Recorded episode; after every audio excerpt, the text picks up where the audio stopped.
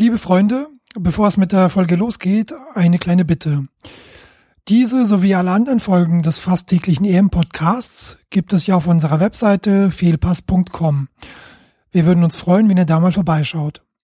Und wenn euch dieser Podcast gefällt, empfehlt uns doch bitte weiter an Freunde und Bekannte. Gefühlt kochen wir nämlich, was die Reichweite angeht, etwas in dem Saft der eigenen Social-Media-Blase. Da wäre uns wirklich sehr geholfen, wenn ihr uns Leuten empfehlen würdet, die uns noch nicht kennen.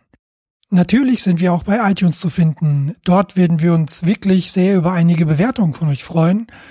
Also, wenn ihr uns dort bewertet und vielleicht auch einen Satz dazu schreibt, hilft uns das nämlich dabei, den Podcast bekannter zu machen und insgesamt etwas besser bei iTunes sichtbarer zu werden. Und nicht zu vergessen, es gibt auch eine Facebook-Seite, die könnt ihr unter facebook.com slash Fehlpass finden. Auch dort freuen wir uns natürlich über euer Feedback und eure Likes. Den Hashtag zu der Sendung kennt ihr ja schon, der lautet DFTEM. Vielen Dank an alle für eure Unterstützung und jetzt viel Spaß bei der Folge. Herzlich willkommen zum fast täglichen EM-Podcast mit Jalcin Imre. Und heute möchte ich sprechen über die drei Spiele gestern. Das waren Italien gegen Schweden, Tschechien gegen Kroatien und Spanien gegen die Türkei. Meine Gäste heute sind Alex Feuerherd von Colinas Erben. Einen wunderschönen guten Tag. Guten Tag. Und Tobias Escher von Spielverlagerung ist auch da. Hallo. Hallo. Ihr beiden, schön, dass ihr da seid. Ich freue mich wirklich darüber. Fangen wir mal an mit der Vorstellung. Wir haben ja neue Hörer zur EM und daher würde ich einfach mal äh, dich bitten, Alex, äh, dich kurz vorzustellen. Wo kann man dich denn im Internet äh, lesen und hören? Mich selbst unter Lisas Welt auf dem gleichnamigen Blog und dem ebenso gleichnamigen Twitter-Account. Die Facebook-Seite lohnt sich nicht so wirklich, da ist es eigentlich nur so ein, so ein, so ein Spiegeln der Texte, die ich dann irgendwie ähm, auch auf den Blog gestellt habe. Mhm. Und ansonsten mit Fußballbezug natürlich bei Colinas Erben. Colinas Erben ist ein Schiedsrichter-Podcast, den ich zusammen mit dem Kollegen Klaas Rehse betreibe. Unseres Wissens nach ist es der erste Schiedsrichter-Podcast in Deutschland und bislang wohl auch der einzige. Aber mhm. als ich da ähm, was, was er geändert haben sollte, bitten wir um Informationen. Das heißt, wir betreiben eben einen regelmäßigen Podcast, wir machen eine Schiedsrichterkolumne für ntv.de also für das Online-Angebot des Nachrichtensenders NTV, in aller Regel nach einem Bundesligaspieltag, zurzeit auch bei der Europameisterschaft, mhm. bewerten alle Schiedsrichterleistungen in den Spielen der deutschen Mannschaft und machen dann noch eine regelmäßige Kolumne immer mal wieder, wenn es wenn es dann genügend Material gegeben hat sozusagen. Mhm. Nach den Spielen jetzt bei der EM über die Schiedsrichter sind oft über den Twitter-Account Colinas Erben auch zu erreichen und kommentieren da sagen wir meistenteils auch die Schiedsrichterleistung bei den Spielen. Wir gucken da jetzt vielleicht nicht alles, aber doch die meisten Spiele. Und wenn es dazu irgendwas Interessantes oder wir finden Interessantes zu sagen gibt, dann twittern wir das, beantworten auch Nachfragen von Hörerinnen und Hörern beziehungsweise Leserinnen und Lesern, so gut wir das irgendwie können und so ähm, weit man dazu irgendwas sagen kann. Ja, ich glaube, das ist so erstmal, das genügt erstmal für den Anfang. Vielen Dank. Tobi, äh, gleiches gilt für dich. Ähm, viele dürften dich ja schon kennen, also viele Hörer, Stammhörer des Fehlpass Podcasts. Ähm, aber wie gesagt, für die Neuen, wo findet man dich denn im Internet? Ja, hallo, mein Name ist Tobias Escher. Ich bin 28 Jahre alt. Und Elektroingenieur. Meine Hobbys sind Fußball. Ähm, ja, ich bin auch zu finden auf Twitter als ähm, Tobias Escher. Da schicke ich immer meine Einschätzung raus, die, was ich so sehe bei den Spielen ab und an. Mhm. Ähm, ich bin normalerweise tätig für Spielverlagerung.de. Das ist unser Taktikblog, auf dem wir die Spiele taktisch analysieren und dann versuchen da diese taktischen Gesichtspunkte herauszukitzeln. Ähm, ich habe ein Buch geschrieben vom Libero zur Doppelsechs über die Geschichte der Fußballtaktik in Deutschland, das ja auch hier im Fehlpass schon mal vorkam mhm. und, ähm, verlost wurde. Große Empfehlung. Ja. Ähm, danke. Und ähm, ja, und ansonsten schreibe ich halt für alle möglichen ähm, Medien im Momentan, für die Welt, für Elf Freunde, für die Rheinische Post und gebe da meine Taktikeinschätzung ab. Mhm. Also man kommt eigentlich kaum an dir vorbei. Das ist gut im Moment, ja. In der EM ist immer gut zu tun, sag ich mal. Sehr schön. Dann bist du ja auch wahrscheinlich äh, sehr froh, wenn das Ganze mal vorbei ist. Ja, ein bisschen tatsächlich, ja. Mhm. weil wir natürlich haben ja auch ein Vorschauheft rausgebracht mit Spielverlagerung. Das heißt, man mhm. ist jetzt quasi schon vier Wochen länger mit der EM beschäftigt als die meisten anderen. Mhm. Und ähm, wenn man danach Urlaub hat, ist das schon nicht schlechtes. Aber momentan habe ich schon noch Lust auf die Spiele. Also mhm. geht auch noch weiter heute mit Österreich gegen Portugal. Da habe ich zum Beispiel viel Lust drauf. Mhm. Ja, da kommen wir auch noch dazu. Dann, Freunde, lasst uns doch einsteigen in die Spiele, die gestern stattgefunden haben. Äh, Alex, gleich zu Beginn um 15 Uhr war das Italien gegen Schweden. Ich habe äh, es nicht gesehen, aber ähm, die Nachberichterstattung sah, also erzählte mir, dass das eine ganz schön langweilige Angelegenheit war. Das habe ich ehrlich gesagt auch so gesehen. Ich bin ja nicht so der Experte jetzt für solche Sachen in der Runde, aber nach meinem subjektiven Empfinden war das jetzt nicht, nicht gerade das, das Highlight bei dieser Europameisterschaft. Äh, man hat sich ja so ein bisschen dran gewöhnt, dass es zur Halbzeit dann meistens noch 0 zu 0 steht. Mhm, genau. Dass es spät scheppert. So ist es in dem Fall dann auch gewesen. Und das, das Tor von, von Eder war tatsächlich so ein bisschen die Entschädigung für das, was irgendwie da diesen, diesen Treffer vorausgegangen ist haben sich schon ordentlich neutralisiert. Ich hatte den, den Eindruck zumindest, dass äh, Italien selbst gegen Schweden auf Konter gelauert hat, was dann aber auch nicht so richtig funktioniert hat. Da kann Tobi sicherlich mehr dazu sagen. Und äh, dass so ein bisschen das passiert ist, was man so, okay, fünf Euro ins Rasenschwein, die haben sich beide so doch, doch sehr stark neutralisiert, hätte man früher in, in äh, Zeiten gesagt, mhm. indem man noch nicht ganz so viel über Strategie und Taktik gesprochen hat. Also er hatte Teil wirklich Mühe, mich auf das Spiel zu konzentrieren, habe dann äh, wie immer so ein bisschen auf den Schiedsrichter geachtet. Viktor Kassai war das aus Ungarn, mhm. der auch das Eröffnungsspiel schon gepfiffen hatte. Der Mann hat das sehr gut gemacht, finde ich, oder zumindest gut gemacht, hat jetzt aber auch keine allzu großen Herausforderungen zu meistern gehabt, bis dann in die fünfte Minute der Nachspielzeit hinein. Da gab es dann plötzlich doch noch einen Aufreger in diesem eher faden Spiel, als ich glaube Bonucci war es von den Italienern da in den Zweikampf gegen mit Granquist von den Schweden. Mhm und Granqvist plötzlich fiel, auch sehr theatralisch fiel und sich alle fragten, oh, Strafstoß für Schweden, vielleicht jetzt noch in der allerletzten Sekunde sozusagen. Kassai mhm. hat dann weiterspielen lassen und nach meinem Eindruck, okay, da war schon so ein Trikotziehen dabei, so ein bisschen und so ein bisschen Kontakt am Bein. Aber gut, Fußball ist ein Kontaktsport, nicht jeder Kontakt ist gleich ein Foul. Ähm, und bei der Linie, die Kassai das ganze Spiel über hatte, die jetzt auch nicht sonderlich kleinlich war, würde ich sagen, also da muss man schon sich sehr sicher sein, wenn man dann in so einer Situation auf den Punkt zeigt und mhm. da muss vielleicht auch einfach ein bisschen mehr passieren, als das, was da passiert ist. Und wenn sich ein Spieler so theatralisch dann auch noch hinwirft, mhm, genau. erhöht das nicht gerade die Bereitschaft bei einem Schiedsrichter, dann zu sagen, ich äh, gebe da jetzt den Strafstoß, einfach weil man so demonstrativ vor Augen geführt bekommt, was man jetzt irgendwie zu tun hat. Das mögen viele nicht, das mochte ich irgendwie auch nie und ich glaube, Kassai hat dann in dem Moment auch spätestens gesagt, nee, lass doch mal. Also fand ich eine vertretbare Entscheidung, mhm. äh, den, den, den Strafstoß nicht zu geben und insgesamt ein wirklich sehr, sehr mäßiges Spiel, wie ich fand. Tobi, hat das Italien wieder so defensiv versucht wie im ersten Spiel?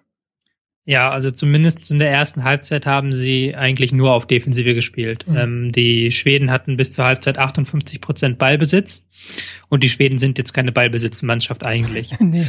ähm, es lag halt daran, dass die Italiener sich meistens in ihrem 5-3-2 aufgebaut haben, auch nur ganz selten vor der Mittellinie gepresst haben, sondern immer sich dahinter aufgebaut haben mit allen Spielern, auch mit den beiden Stürmern und dann erstmal die Schweden haben machen lassen.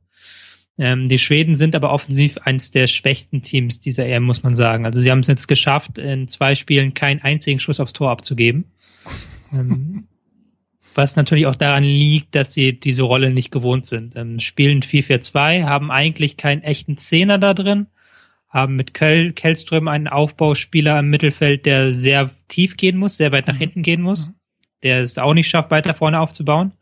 Und dann hast du natürlich ein Problem, wenn der Gegner mit einem riesigen Block da vor dir steht und du nicht in die Räume reinkommst, sondern immer nur hinter oder außerhalb der Formation des Gegners aufbauen kannst.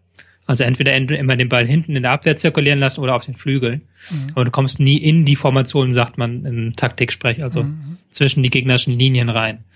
Und das war dann einfach so sehr, sehr langweilig in der ersten Halbzeit, auch weil Italien gar nicht so gut gekonnt hat wie im ersten Spiel, mhm. was auch daran lag, dass die Schweden überhaupt natürlich, die Schweden wollten ja keine Konter zu lassen, also sind ja auch nicht blöd. Sie wissen ja schon, dass sie gegen Italien spielen und dann ähm, immer mit sechs, sieben Mann abgesichert haben. Also da war überhaupt nichts los. Eigentlich bis zur 75. Minute war überhaupt nichts los. Bis zur 75. Minute gab es sechs Torschüsse. Mhm. Ähm, das ist ein katastrophal schlechter Wert. Also da habe ich schon lange nicht mehr gesehen, so einen schlechten Wert. Und dann hat irgendwann doch Italien auch mal sagen müssen, okay, wir müssen vielleicht doch mal ein bisschen was nach vorne nehmen. ja. Also ich habe das erste Spiel von Schweden gesehen. Ähm, haben die denn überhaupt ein ähm, Konzept für die Offensive, deiner Meinung nach? Ich erkenne da nämlich keins.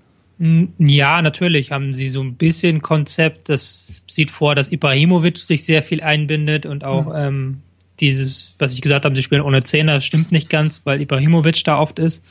Aber er ist halt natürlich auch kein gelernter Zehner. Aber ähm, das ist das Konzept, dass man versucht, ähm, entweder über Ibrahimovic oder über die Flüge halt nach vorne zu kommen ist halt, wenn du, man muss ja auch das gar nicht unbedingt so kritisch sehen vielleicht, sondern kann auch sagen, dass Italien natürlich sehr gut verteidigt hat. Mhm. Genau wie im ersten Spiel. Also dieses 5-3-2 verschiebt schon eigentlich perfekt im Raum. Und dann schiebt auch der Außenverteidiger immer perfekt raus, wenn der Ball auf die Flügel kommt, geht darauf. Die ganze Mannschaft schiebt ein. Das ist eigentlich schon kaum zu überwinden. Gerade wenn du nicht eine besonders gute Ballbesitzmannschaft bist und dann, na, was willst du dann Schweden für einen Vorwurf machen? Groß vielleicht, dass sie ähm, teilweise zu brav waren oder auch, dass sie ähm, zu wenig Bewegung innerhalb der gegnerischen Formation mhm. hatten, mhm. sondern nur um die gegnerische Formation drum sich bewegt haben. Ja, ähm, so ist es dann also eben gekommen. Ähm, Italien gewinnt 1 zu 0 und ist eigentlich die nächste Mannschaft, die schon sicher im Achtelfinale steht. Hätte, glaube ich, ähm, vor dem Turnier so nicht wirklich äh, jeder erwartet, oder Alex? Ich hatte sie schon relativ weit oben auf dem Zettel, muss ich sagen. Wirklich? Okay, dann bist du ja die Ausnahme so aus meinem Bekanntenkreis. Nee, ernsthaft. Okay. Ähm, nicht so, nicht so in dem Maße sicherlich, wie man das sonst bei den Turnieren äh, gemacht hat, aber sie bringen ja doch auch eine ganze Menge Erfahrung mit. Und also ich sage jetzt mal was, was ganz Furchtbares und, und was ganz furchtbar Untaktisches. Ich glaube, sowas spielt schon auch im Turnierverlauf eine Rolle. Denn so der Faktor Erfahrung, der Faktor Nerven, spielt, glaube ich, schon auch eine Rolle. Und ähm, ne, also gemessen an so einem Fußballalter sind das ja alles so ein bisschen, oder sind ja viele so ein bisschen ältere Herren schon. Ich meine, ich darf das, darf das sagen mit meinen fast 47 Jahren. und ich, ich glaube, sie machen das an dem Punkt gut. Ich habe auch den Eindruck, dass, dass so eine gewisse Cleverness auch dabei ist, die, die sicherlich auch was mit einer, mit einer lang, langjährigen Erfahrung zu tun hat. Und das fiel schon auf ähm, im Vorfeld des Turniers, dass Italien eben diese, diese, diesen eigentlich ältesten Kader hat oder beziehungsweise mit den ältesten Kader hat. Dem habe ich schon ein bisschen was zugetraut. Und sie machen es ja auch wirklich clever, muss man sagen. Wie weit das dann trägt und ob nicht trotzdem noch irgendwann der große Einbruch kommt, das weiß ich nicht. Also ich würde sie da auch auf hm. keinen Fall zum Top-Favoriten erklären, aber das ist so ein, das ist ein Kader, mit dem kann man, glaube ich, jederzeit doch wenigstens bis ins Halbfinale kommen. Und das, das würde ich durchaus auch äh, erwarten oder das würde mich zumindest nicht überraschen, muss ich sagen. Mhm. Bei dem, was man gerade sieht, fühle ich mich auch insgesamt, ehrlich gesagt, eher bestätigt. Wie gesagt, kein, kein Turnierfavorit, aber sicherlich eine Mannschaft, von der ich sage, ja, Halbfinale ist da, ist da gewiss drin. Mhm. Okay. Ähm, ja, ja dies, das Alter sieht man der Mannschaft auch an, finde ich. Ähm, zum einen eine Defensive, wo sie sehr routiniert sind und mhm. auch ähm, dieses Verschieben sehr perfekt machen. Das ist auch natürlich eine Frage, wenn du es als italienischer Spieler seit zehn Jahren gewohnt bist, dann machst du da keine Fehler im Defensivverbund. Und wenn du dann natürlich sämtliche Spieler dieses Alter haben, dann macht es das nochmal einfacher. Das sieht man ganz klar. Man sieht es aber, finde ich, auch so ein bisschen in der Offensive, wo dann doch die Geschwindigkeit fehlt. Oder auch dieser freche, so ein frecher 1 gegen 1 Spieler, Kandreva versucht das ab und zu mal. Mhm. Aber ähm, so wirklich, dass du da vorne was Durchschlagkräftiges hast, hast du eher nicht. Und da fehlt dann die Geschwindigkeit. Mhm. Ähm, nach dem 1 zu 0, 2 zu 0 gegen Belgien wurden sie mir ein bisschen zu sehr gehypt. Da hieß es ja schon so, dass sie quasi jetzt Top-Favorit sind und der einzige Favorit überzeugt hat. Ja. Aber jetzt natürlich hat man gesehen, dass das Spiel selber machen ist gar nicht ihr Ding. Ähm, ich habe gestern ein altes Zitat von Johann Kreuf gelesen, ähm, dass er irgendwann mal gesagt haben muss, du kannst gegen die Italiener nicht verlieren, aber du kannst auch nichts gegen sie gewinnen. Irgendwie so sinngemäß. Das äh, könnte hinkommen. Ja, also wie gesagt, Italien ist schon in der nächsten Runde. Ähm, dann lasst uns weitergehen zum nächsten Spiel, und zwar Kroatien gegen Tschechien. Alex, das hast du ja auch gesehen. Eigentlich äh, hat da ja den äh, Berichten zufolge ähm, Kroatien einen sicheren Sieg aus der Hand gegeben, oder? Naja gut, wenn man 2 zu 0 führt und in der Nachspielzeit durch einen Strafstoß dann noch den Ausgleich kassiert, kann man, glaube ich, schon davon sprechen, dass dann sicherer Sieg aus der Hand gegeben worden ist. Mhm. Es sah für mich auch lange Zeit nicht so aus, ehrlich gesagt, dass äh, die Tschechen danach irgendwas reißen können. Aber das ist das Nette daran, dass es bei dieser Europameisterschaft die jetzt insgesamt vielleicht nicht so den, den, den ultimativen Drive bis jetzt hat, aber natürlich oft sehr spannend ist und oft auch sind die Spiele eben sehr knapp und es kann jederzeit noch was passieren. Mhm. Und in dem Fall haben das die Tschechen, die ich, ähm, die ich als Mannschaft einfach gerne mag, ähm, da noch, da noch geschafft, da nochmal äh, den, den Ausgleich da zu machen.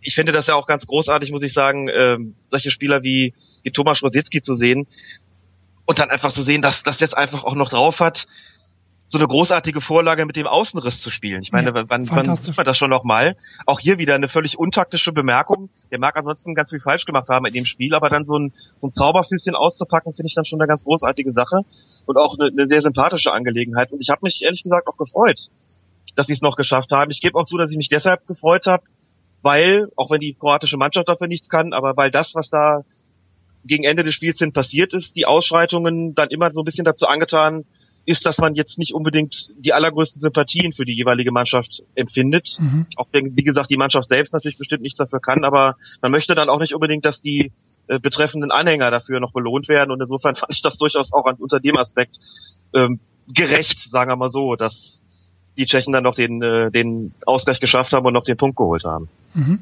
Zu der Unterbrechung ähm, kommen wir gleich. Aber mhm.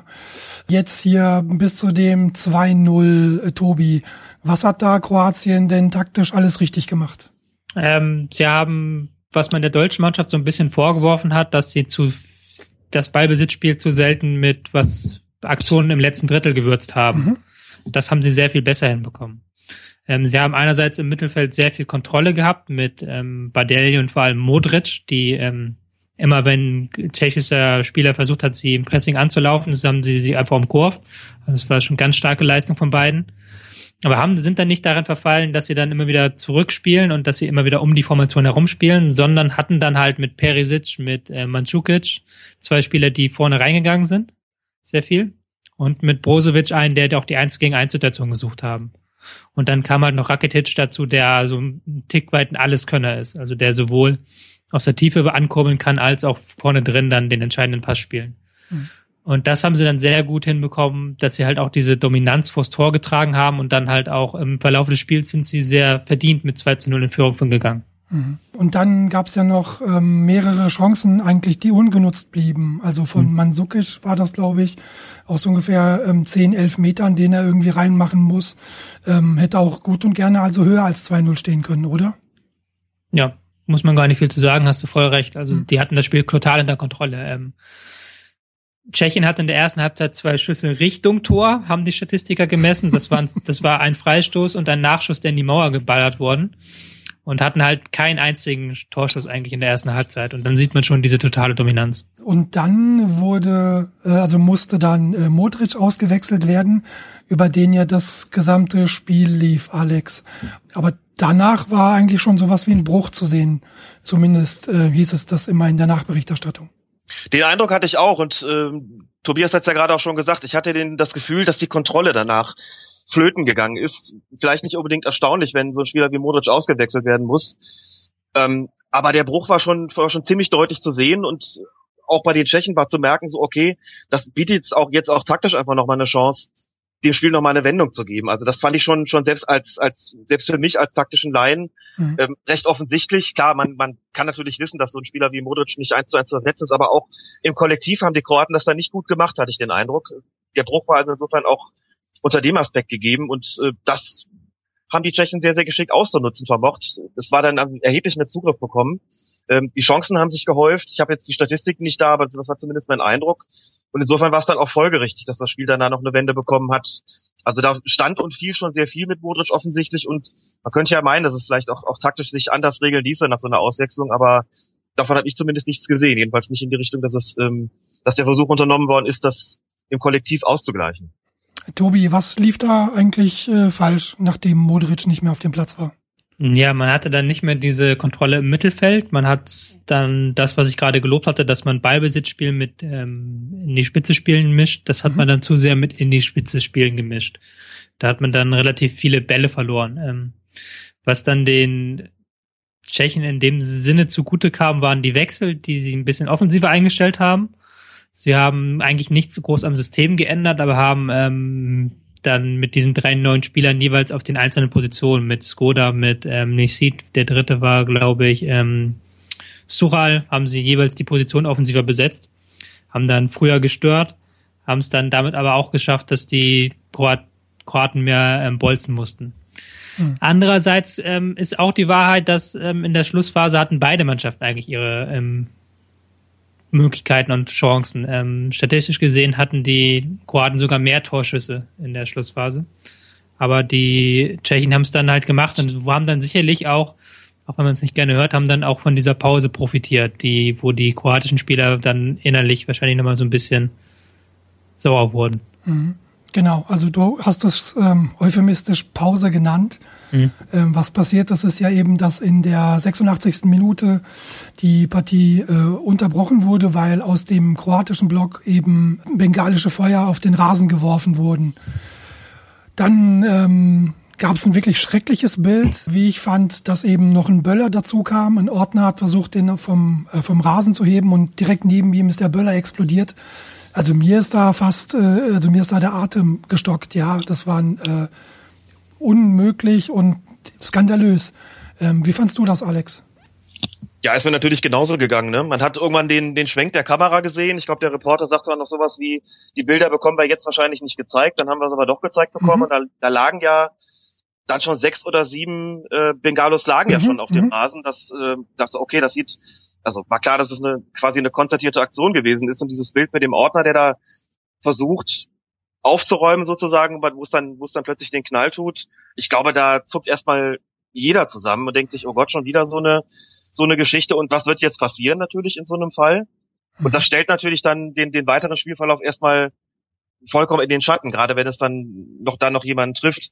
Muss dazu sagen, es wird ja letztlich in der Praxis, und darüber kann man natürlich trefflich streiten, klar, dann doch den Unterschied gemacht, ob so ein Knall, also ob dann, ob dann ein Ordner davon beeinträchtigt ist oder möglicherweise ein weiterer Unbeteiligter wie ein, wie ein Zuschauer.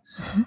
Oder ob es ein Spieler ist oder gleich oder oder gar der Schiedsrichter. Ne? Also da wird natürlich auch äh, gibt es eine unterschiedliche Wertigkeit, was die Konsequenzen für den weiteren Spielverlauf betrifft. Mhm. Also, ich denke, wenn wenn ein Schiedsrichter von sowas getroffen worden wäre, dann oder ein Assistent, dann wäre da wahrscheinlich auch sofort Schluss gewesen und nicht nur eine, jetzt nicht nur eine Spielunterbrechung gegeben. Bei einem Spieler bin ich nicht ganz so sicher.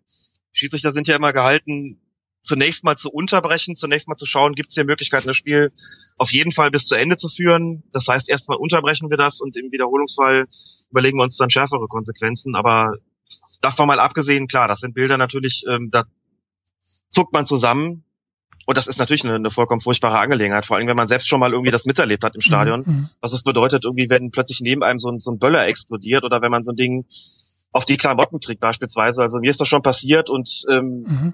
ich reagiere auf sowas auch tendenziell panisch, ehrlich gesagt. Also mhm. äh, dann macht das mal in so einem vollen Stadion. Das ist, wie gesagt, schon passiert. Plötzlich landet so ein Ding neben mir und ich komme da nicht weg. Ne? Also mhm, mhm. laufen, ja, weglaufen ja. wäre nicht, wäre nicht möglich gewesen. Dafür waren es zu viele Zuschauer einfach in diesem Stehblock auch noch.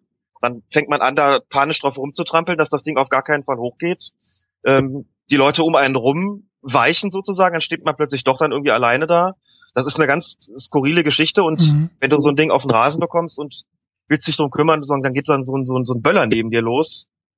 Puh, also das ist schon heftig und ohne da jetzt, also mir ist vollkommen klar, es gibt natürlich nirgendwo auf der Welt die absolute Sicherheit und das das soll es vielleicht auch irgendwo gar nicht geben. Aber es ist schon mhm. auch, auch beängstigend, würde ich sagen, oder, oder zumindest ähm, macht mich das unsicher, wenn ich irgendwie mitbekomme, okay, wenn da sechs, sieben, acht ähm, Bengalos gleichzeitig auf dem, auf dem Platz landen können, und wenn die da so ein, so ein, so ein Feuerwerk an, anzetteln können, dann frage ich mich schon so ein bisschen, wie, wie konnte das sein? Wie, wie ist das möglich, dass das äh, da reingeschmuggelt wird? Und äh, was ist dann möglicherweise sonst noch drin an an Aktivitäten, die, die die Sicherheit von Zuschauern und Spielern und Trainern und allen anderen Beteiligten und Nicht-Beteiligten in diesem Stadion irgendwie möglicherweise mhm. gefährden könnten. So und das ähm, lässt mich schon so ein bisschen, bisschen fassungslos zurück, muss ich sagen. Mhm. Soll ja auch, ähm, soweit ich das weiß, gibt es auch bei der EM zwei Sicherheitsringe sogar, also dass man zwei Sicherheitsringe ja. um die Stadien hat. Wundert einen dann schon es ist interessant halt, ähm, was man jetzt auch am Tag danach liest und was auch ähm, natürlich ins Bild des kroatischen Verbands und der kroatischen Fans passt, das ist scheinbar eine, äh, ein, äh, eine Ansammlung von Ultragruppen waren, die damit gezielt dem Verband schaden wollten. Ähm, Davos Schuka ist ja ähm, zwar als Spieler sehr geliebt worden, aber ist auch nicht um, unumstritten. Mhm. Ähm, ja. Genauso Mamic, der ehemalige Präsident, glaube ich, von Dynamo Zagreb, der auch ein hohes Tier am Verband ist, oder aktuelle Präsident, ich weiß es gar nicht. Nee, war, ich glaube, er ist abgesetzt worden. Ja, irgendwie sowas. Und der ist aber auch nicht beliebt gerade, deswegen vermutet man auch, dass da ähm, Dynamo Zagreb-Fans hinterstecken, mhm.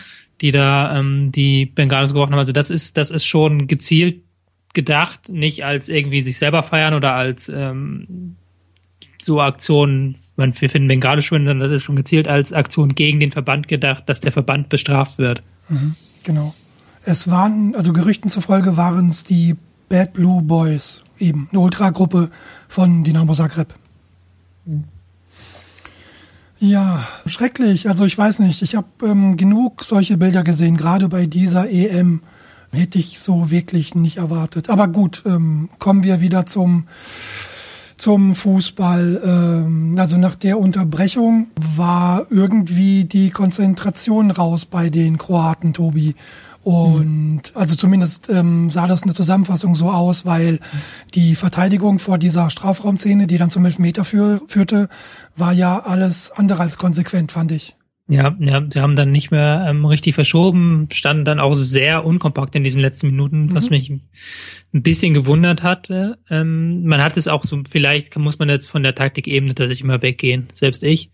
Ähm, zum Beispiel Ivan Perisic, der dann sehr, man hat das gesehen, als er versucht hat, die äh, Fans zu beruhigen. Mhm, der war stimmt. dann schon richtig, richtig mitgenommen, dann schon in dieser Sekunde. Und dann in dem nächsten Moment auf so eine ähm, defensives Verschieben, was ja vor allen Dingen Ruhe, Konzentration braucht, wo du halt einfach da sein musst. Mhm. ist wahrscheinlich schwierig. Ähm, mhm. Wobei man das natürlich, hätte man es besser verteidigen können, natürlich haben auch die Tschechen eine Pause gehabt dann und haben dann trotzdem nachher weiter gestürmt wie vorher. Ähm, schon schwierige Sache. Alex, noch eine Frage dazu. Ähm, der Schiedsrichter hat ja bei der Unterbrechung ähm, erstmal die Spieler an der Linie versammelt. Ähm, hätte er nicht mit der mit den Mannschaften in die Kabinen gehen müssen?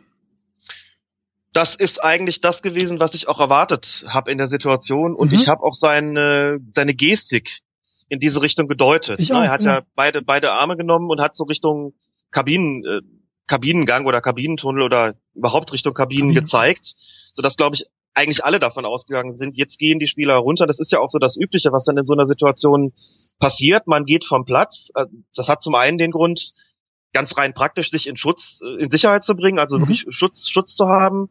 Gut, klar, das, äh, die ganze Pyrotechnik war schon in einiger Entfernung. Insofern bestand, glaube ich, jetzt nicht keine, keine unmittelbare Gefahr für die Spieler. Das mag dazu geführt haben, dass äh, man da letztlich doch draußen geblieben ist. Ich bin mir relativ sicher, ehrlich gesagt, dass das nicht Klettenbergs Entscheidung war oder zumindest nicht Klettenbergs alleinige Entscheidung gewesen ist, da draußen stehen zu bleiben. Sondern? Da turnen ja immer irgendwelche UEFA-Offiziellen noch mit rum, die ja. mit dem Spiel zu tun haben. Und es ist gerade bei solchen Zwischenfällen üblich, dass es dann auch eine Form von Kommunikation, eine Form von Korrespondenz gibt zwischen dem Schiedsrichter und diesen Offiziellen mit Blick darauf, wie geht's denn jetzt weiter, was sollen wir denn jetzt machen? Denn das ist das Turnier der UEFA und sie hat dann oder nimmt sich dann über den, den Moment des Spiels hinaus Natürlich ist es so, dass dem Schiedsrichter die Spielleitung äh, obliegt, klar, und dass er die entsprechenden Entscheidungen dazu trifft, aber über diesen dieses, dieses Spielmoment hinaus nimmt sich die UEFA natürlich dann schon das Recht heraus, auch zu sagen, wir sprechen hier mit, wenn es darum geht, müssen wir möglicherweise ein Spiel unterbrechen oder abbrechen. Und ich hatte so ein bisschen den Eindruck, er wollte eigentlich reingehen, stand so kurz etwas unschlüssig am Spielfeldrand rum. Und dann hat es möglicherweise ein Gespräch gegeben und mit irgendwelchen UEFA-Offiziellen Mhm. Das kann auch sein, dass die vielleicht mit dem vierten Offiziellen gesprochen haben und das über das, das Headset vermittelt worden ist. Das ist mir in dem Durcheinander da ehrlich gesagt nicht so ganz äh, ersichtlich gewesen. Und dann ist man doch draußen geblieben. Ich halte das für eine sehr oder fand das eine sehr ungewöhnliche Maßnahme, denn mhm. man geht normalerweise rein, denn eben. Punkt zwei, den ich eben vergessen hatte, das hat ja auch einen symbolischen Wert. Dieses Reingehen signalisiert ja, Leute, hier habt ihr schon mal den Vorgeschmack, wie es hier gleich aussehen wird, wenn wir das Spiel abgebrochen haben und wir werden es abbrechen, wenn ihr nicht damit aufhört. Mhm. Und auch das ist ein Grund, warum man reingeht eigentlich. Man lässt die Zuschauer schon bewusst so ein bisschen im Unklaren, was wird jetzt eigentlich sein? Es soll ja auch, die Zuschauer sollen ja erschrecken darüber und sollen ja schon so ein bisschen glauben, wie, ist jetzt hier Feierabend oder was? Um eben umzudenken. So. Und wenn man da unten steht, dann nimmt das der Sache auch so ein bisschen den symbolischen Wert. Dann ist das so, mhm. ja, wir machen kurz mal Pause, trinken ein bisschen was, halten uns warm und dann geht's irgendwie auch schon wieder weiter.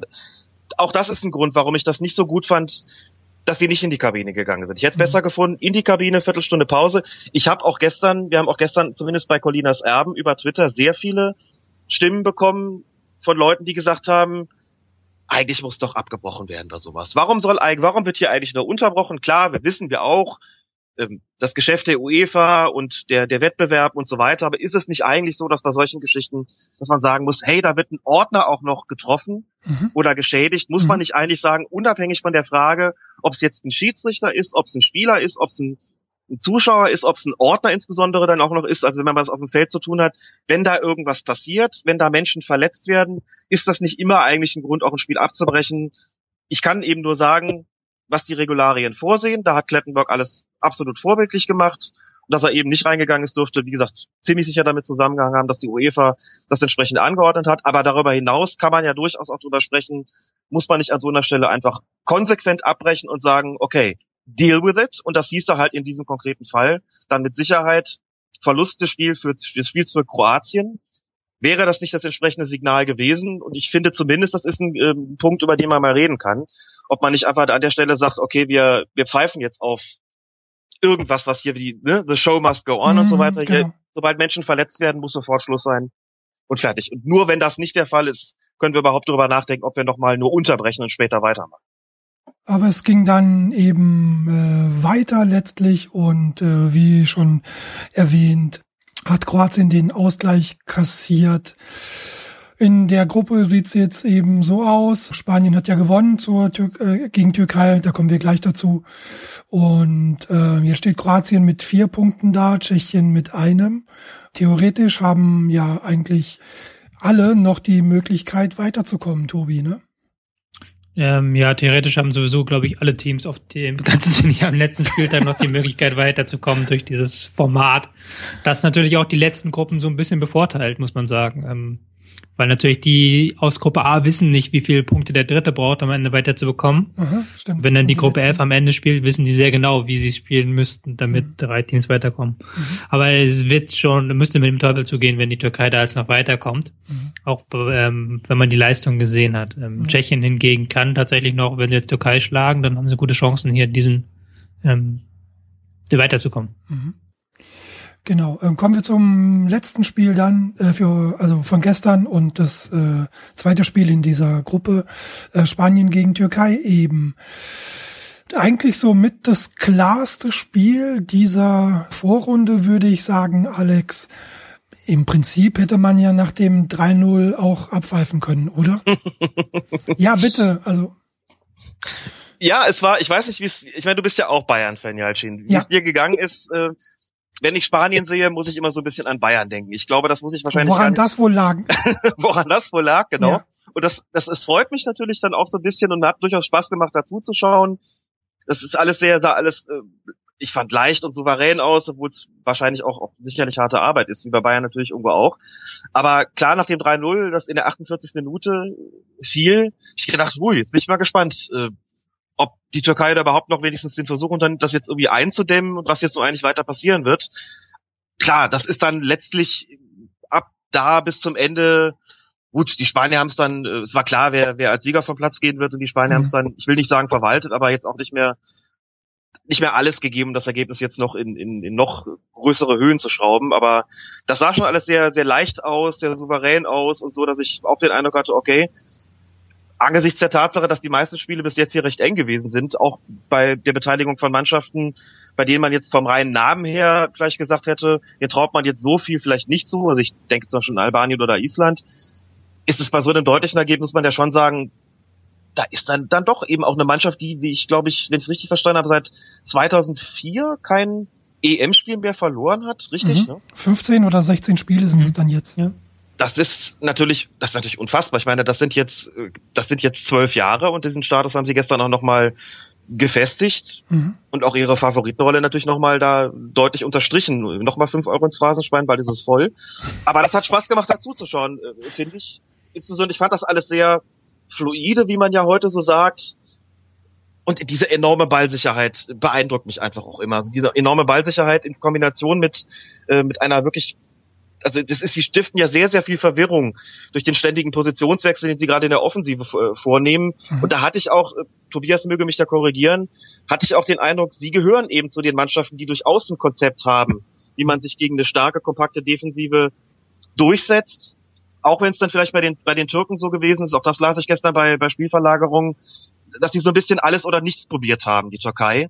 Ähm, und im Prinzip mit beiden Varianten letztlich reingefallen sind und Glück mhm. hatten, dass es nicht in einem totalen Desaster dann äh, letztlich geendet hat. Ja. Mhm. Ähm, fangen wir mal mit Spanien an, die ja tatsächlich ähm, sehr stark äh, starkes Konzept hatten. Also die haben, fand ich, bis jetzt den, die stärkste Idee, wie man so eine Defensive knacken kann.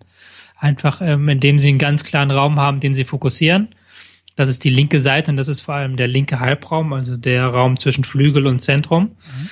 Hier sind dann mit Iniesta, mit dem oft nach links rückenden Fabregas und auch Silva, der von rechts oft nach links reinkommt, sind dann oft ähm, vier Spieler dann, die da ähm, kombinieren können und die hier sich den Gegner zurechtlegen können.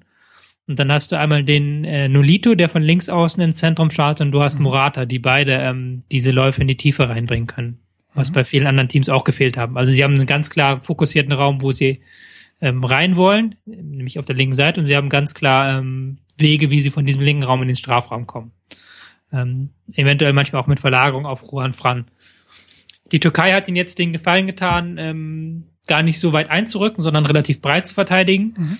was relativ unsinnig war in dem Fall gegen diese Spanier, die da auf sehr engem Raum teilweise kombiniert haben. Also ähm, gab ja mehrere Szenen, wo sich Busquets und Iniesta einfach mehrfach den Ball zugepasst haben, aber immer in höchstem Tempo. Mhm. Ähm, aber da hast du natürlich keinen Zugriff drauf, wenn du breit stehst und da nicht mit drei, vier Mann drum bist. Zur Türkei, ja, die können halt nur alles oder nichts. Das ist tatsächlich so. Ähm, entweder sie rücken mit gar keinen Spielern vor, wie bis zum 0-0. Dann hast du eine Kontergefahr, die ungefähr bei minus fünf liegt. Also da müsstest du quasi fünf Spiele spielen, damit du mal ein Tor schießt. Mhm. Wenn natürlich Yilmaz vorne alleine ist und Turan, Shalanonu die einzigen sind, die nachrücken, dann kannst du da nicht viel andere ausrichten gegen Spanien. Genau. Und dann nach dem, ähm, spätestens nach dem 2-0 haben sie dann halt versucht, alles nach vorne zu werfen. Haben dann auch keine defensive Absicherung mehr gehabt und haben sich dann von Spanien auskontern lassen. Mhm. Das ist jetzt ähm, letzter Satz von diesem dramatisch langen Monolog. Ähm, das ist die Qualität, die die Spanier auch haben, ist, dass sie jetzt mehr Tiefe haben und auch ähm, schneller spielen ein Stück weit. Ähm, es tut dieser Mannschaft, finde ich, gut, dass Xabi Alonso und ich muss auch sagen, dass Xavi nicht mehr dabei sind mhm. sondern dass man jetzt sehr viel mehr direkte Passspieler hat mit ähm, Fabregas und Iniesta, zwei Spieler, die sehr gut in die Spitze spielen können. Man hat eigentlich nur noch mit Busquets, aber der auch, der selbst auch ein sehr flexibler Passspieler ist, hat man einfach mehr Direktheit und mehr Schnelligkeit im Spiel. Und das merkt man dieser Mannschaft an, dass sie jetzt sehr viel besser das Tempo variieren kann, als sie das noch ähm, vor zwei oder vier Jahren gemacht haben. Mhm. Und es sind Tore gefallen, also auch im ersten Spiel gab es ein Tor nach einer Flanke. Das ist ja etwas, was auch mhm. eher Seltenheitswert hat, oder? Ja, ähm, das ist Murata. Das ist das, ist, dass man mhm. jetzt wieder einen Stürmer hat, den man vorne reinstellen kann und der auch ähm, ein sehr starkes Bewegungsspiel hat. Mhm. Ähm, ja, ich finde, er hat so ein bisschen was Thomas Müllerhaftes, was seine Beweglichkeit angeht. Also er ist sehr, sehr wuselig. Er ist ähm, sehr, er ist, er hat jetzt nicht diesen, diese Schlagsigkeit, ähm, sondern hat da aber dann noch ein bisschen mehr körperliche Stärke. Also so ein, ein Mix fast schon. Und den, deswegen finde ich Murata einen sehr interessanten Spieler, ähm, der im Vereinsebene noch nicht so richtig durchstarten konnte. Aber ich glaube, das ist jetzt ein sehr tolles Turnier für ihn, weil es auch ein Turnier ist, was, ähm, wo es relativ viele Flanken gibt, die er auch sehr gut verwerten kann. Mhm. Wo auch seine Beweglichkeit so ein bisschen zum Einsatz kommt. Gerade in dieser Gruppe, wo die gegnerischen Innenverteidiger eher ähm, sagen wir mal, Bewegungslegastheniker sind, also die nicht so beweglich sind. Aber sind ja auch die türkischen Innenverteidiger da immer mal einen Schritt zu spät, einen Schritt ähm, zu klobig in der Bewegung. Mhm. Ähm, die Statistiken lesen sich natürlich wie eine, wie eine einzige Huldigung. 18 zu 8 Torschüsse, 706 zu 438 Pässe, äh, Ballbesitz 61 Prozent für Spanien. Also auch den Zahlen nach eben eine ganz eindeutige Geschichte wie gestern gesehen. Letztlich also eine eindeutige Sache und Spanien damit wieder auf dem Posten des Favoriten, Alex, ne? Ja, würde ich auch so sehen. Also auf den Titel meine ich jetzt. Auf den, auf den Titel auf jeden Fall. Also ich denke, dass der, wie man so schön sagt, nochmal fünf Euro, der Titel läuft nur über Spanien. Bin ich eigentlich recht sicher und äh, sie scheinen da auch nach wie vor auch, auch noch genügend Motivation sozusagen im Tank zu haben, das, das zu schaffen. Gut, äh, also das gehört übrigens auch zu diesen, zu diesen Punkten, die mir als jemand, der Fußball ja auch schon eine Weile verfolgt, äh, wo ich das wirklich bewundernswert finde, kann mich noch erinnern, also gerade so bei Bayern München, auch beim Champions League Titel 2001 oder mhm. dann irgendwann in den 70ern, irgendwann waren die auch mal, auch mal satt und haben dann so, sind auch mal fünfe gerade sein lassen. Das scheint mir heute bei der, bei der aktuellen Spielergeneration, auch bei denen, die, die eben gerade bei denen, die sehr erfolgreich sind, überhaupt nicht mehr der Fall zu sein.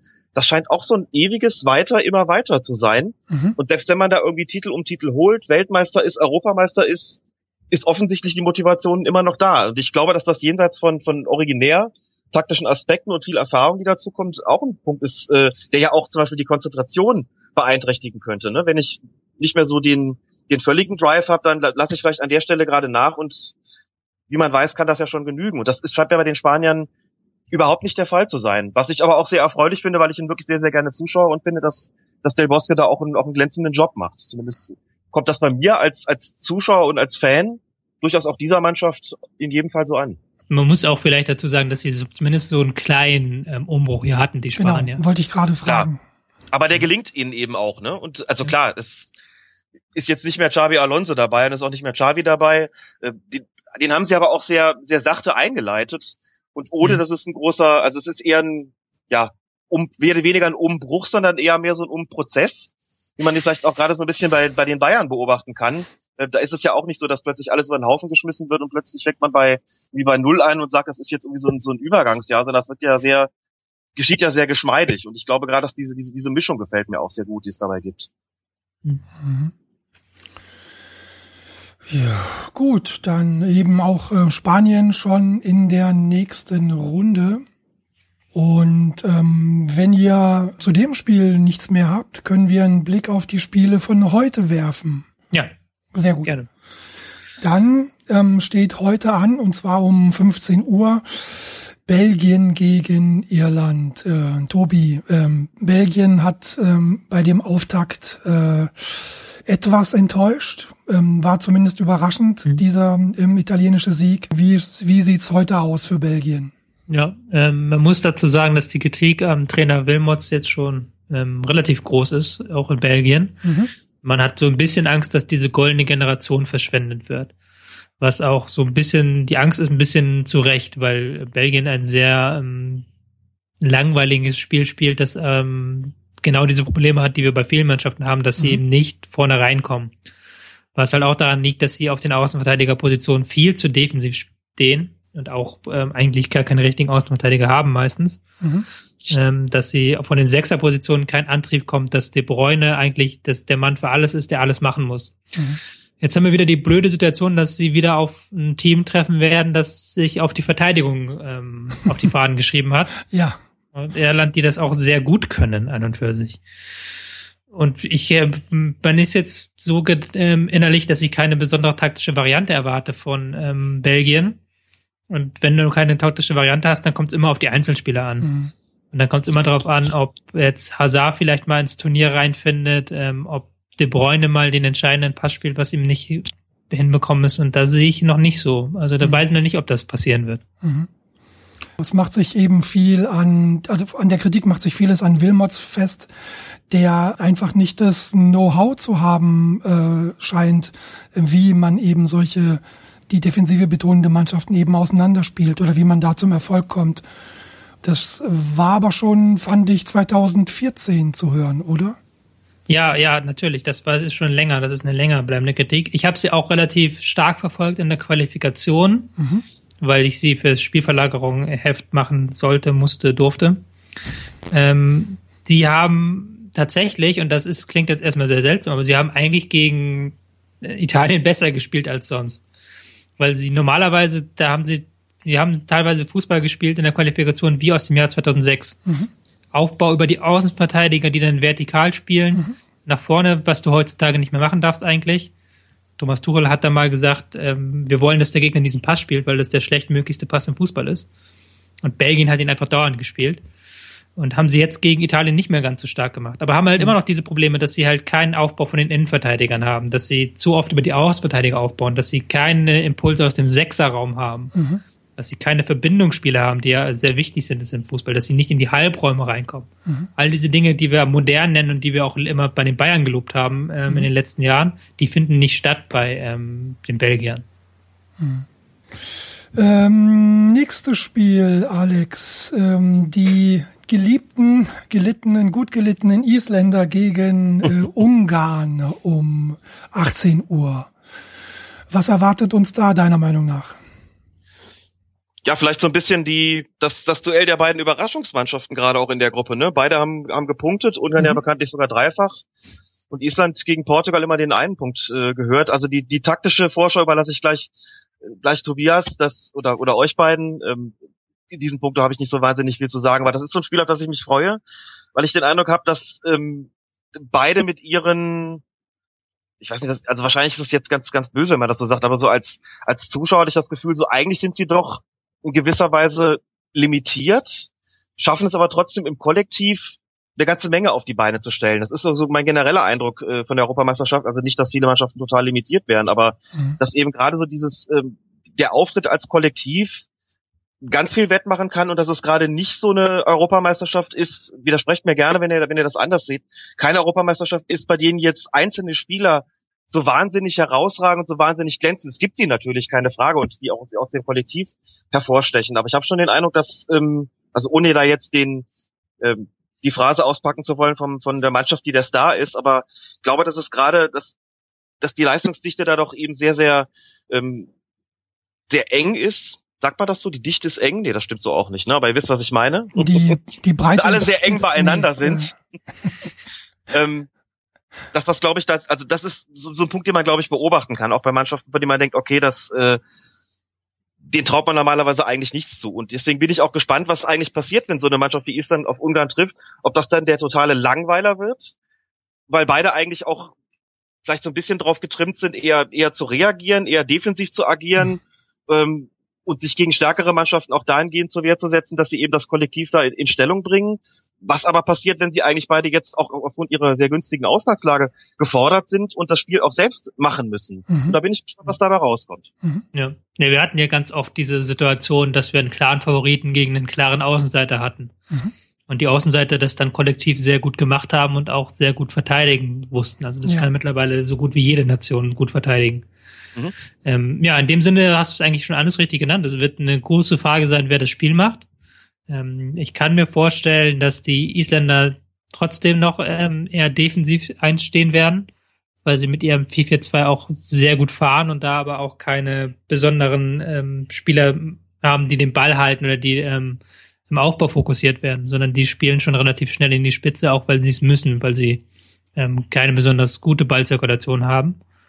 Und dann wird es die Frage sein, ob die Ungarn das Spiel gestalten können, wo ich noch so ein bisschen kritisch bin ähm, haben mit Nagi einen Spieler, der es aus der Tiefe so ein bisschen gestalten wird. Sie werden ähm, Jujak suchen, den Rechtsaußen, der eigentlich ihr stärkster Spieler ist und auch jetzt wieder gegen Österreich, fand ich mit der stärkste war, mhm. der dann wiederum ähm, die Stürmer einsetzt. Aber ich weiß noch nicht, ob sie dieses sehr, sehr kompakte, also dieses 4-4-2 der Isländer wirklich knacken können. Mhm. Ähm, von den 4-4-2s, die wir bislang gesehen haben, hat mir das Isländisch am besten gefallen.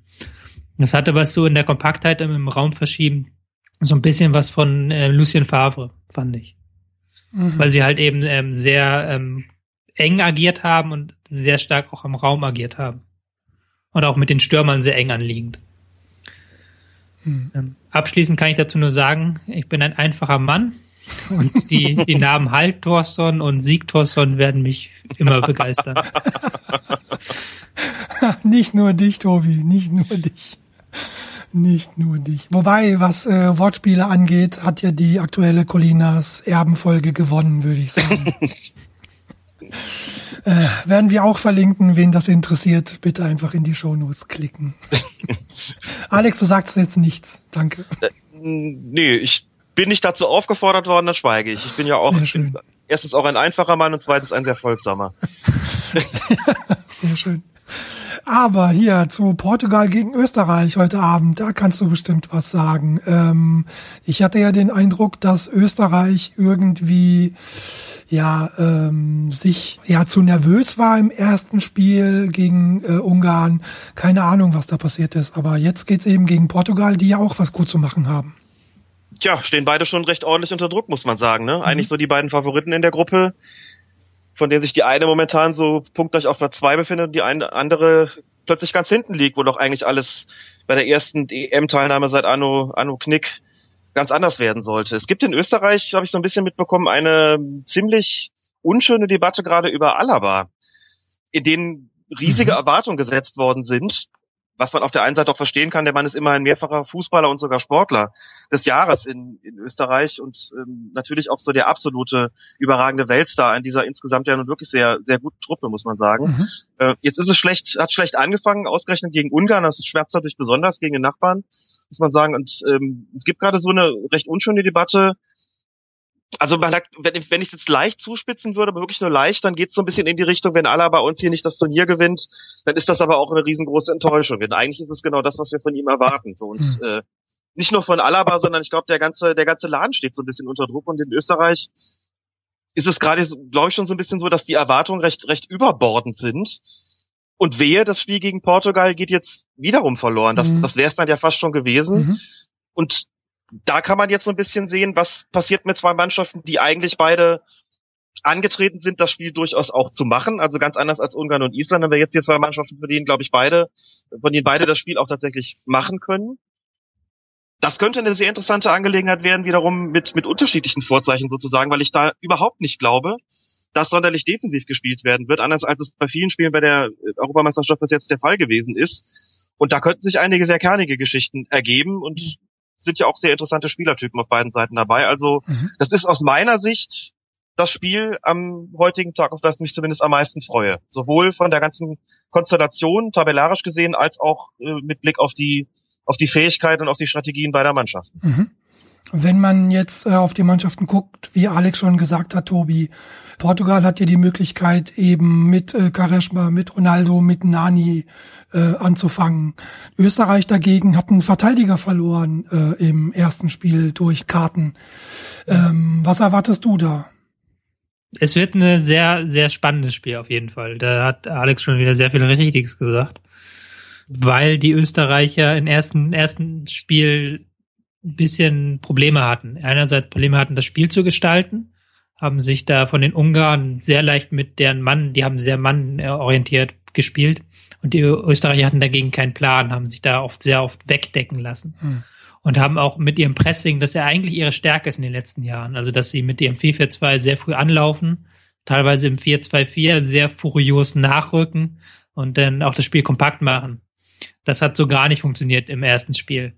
Und das ist jetzt die große Frage. Dieses, diese Pressing-Probleme müssten sie lösen gegen Portugal, weil sie gegen Portugal werden sie früh anlaufen müssen und werden sie gucken müssen, dass der Ball nicht ins Mittelfeld kommt, damit ähm, Ronaldo nicht auf die Reise geschickt werden kann. Mhm. Und da bin ich gespannt, ob sie es jetzt innerhalb weniger Tage geschafft haben, dass die Abwehr stärker rausrückt, dass das Mittelfeld auch besser agiert. Alaba und Baumgartlinger haben dann nicht gut funktioniert.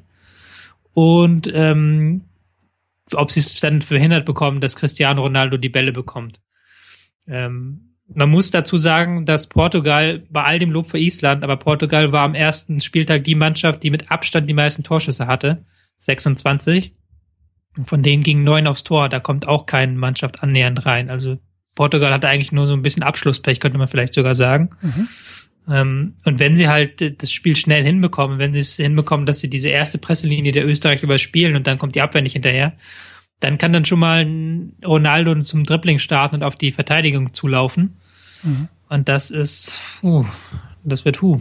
Gerade wenn jetzt ähm, Prödel hinten spielen müsste zum Beispiel. Mhm. Der ja wahrscheinlich jetzt eingesetzt werden wird, ja. Ja, durch die Sperre ähm, von, ich bin jetzt gerade auf dem Schlauch. Dragovic ist gesperrt, oder? Ja. Ja, dann hat man natürlich da hinten auch ein Problem. Und das, puh, ich sehe doch nicht, wie Österreich da als Sieger rauskommt. Andererseits haben sie auch ihre Stärke halt gegen den Ball in diesem Pressing, wenn normalerweise. Wenn sie das nämlich hinbekommen, dann können sie halt auch in dieser Lage gegen Portugal heraus aus einem Konterspiel eher spielen und das dürfte ihnen eher liegen als gegen Ungarn. Das ist ganz klar auch der Fall. Mhm. Dann äh, bleiben wir doch mal gespannt auf das Spiel heute Abend. Ähm, der Blick auf die Uhr sagt, wir sind schon äh, fast eine Stunde lang, aber deswegen möchte ich da auch so langsam mhm. zum Ende kommen.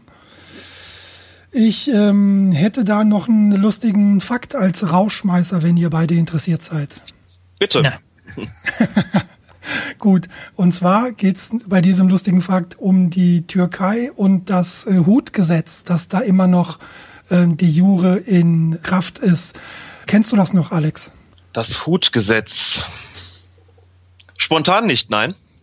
Okay, ähm, das Hutgesetz wurde ähm, 1925 von Atatürk natürlich auf den Weg gebracht und durchgesetzt, um die um das ganze osmanische Erbe sozusagen aufzulösen. Ja, also die Turbane zum Beispiel, die im Alltag in der Türkei überall zu sehen waren, die sollten damit verschwinden.